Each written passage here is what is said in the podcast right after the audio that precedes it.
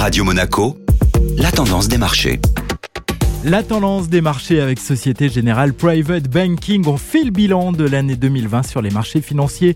Bonjour Delphine Michalet. Bonjour Benjamin. L'année 2020 aura donc été l'année la plus imprévisible et la plus violente que l'on ait connue. Les marchés actions ont connu un crash d'une ampleur inédite de fin février à fin mars suite à l'expansion du virus et au confinement de plus de la moitié de la population mondiale, pour finalement se reprendre, dopé notamment par les valeurs technologiques et les plans de relance monétaire et fiscale déployés par la quasi-totalité des pays. Des événements historiques ont ainsi marqué les marchés financiers. Oui, en avril, les prix du pétrole étaient négatifs et sont tombés pour la première fois de l'histoire à moins 37,63 dollars le baril. La volatilité, surnommée aussi indice de la peur, est montée jusqu'à 95 sur le marché européen alors qu'elle était en moyenne à 15 en 2019. L'indice boursier MSCI World, constitué de valeurs cotées dans le monde entier, aura finalement atteint son plus haut niveau historique au mois de décembre avec une capitalisation boursière dépassant les 51 milliards de dollars.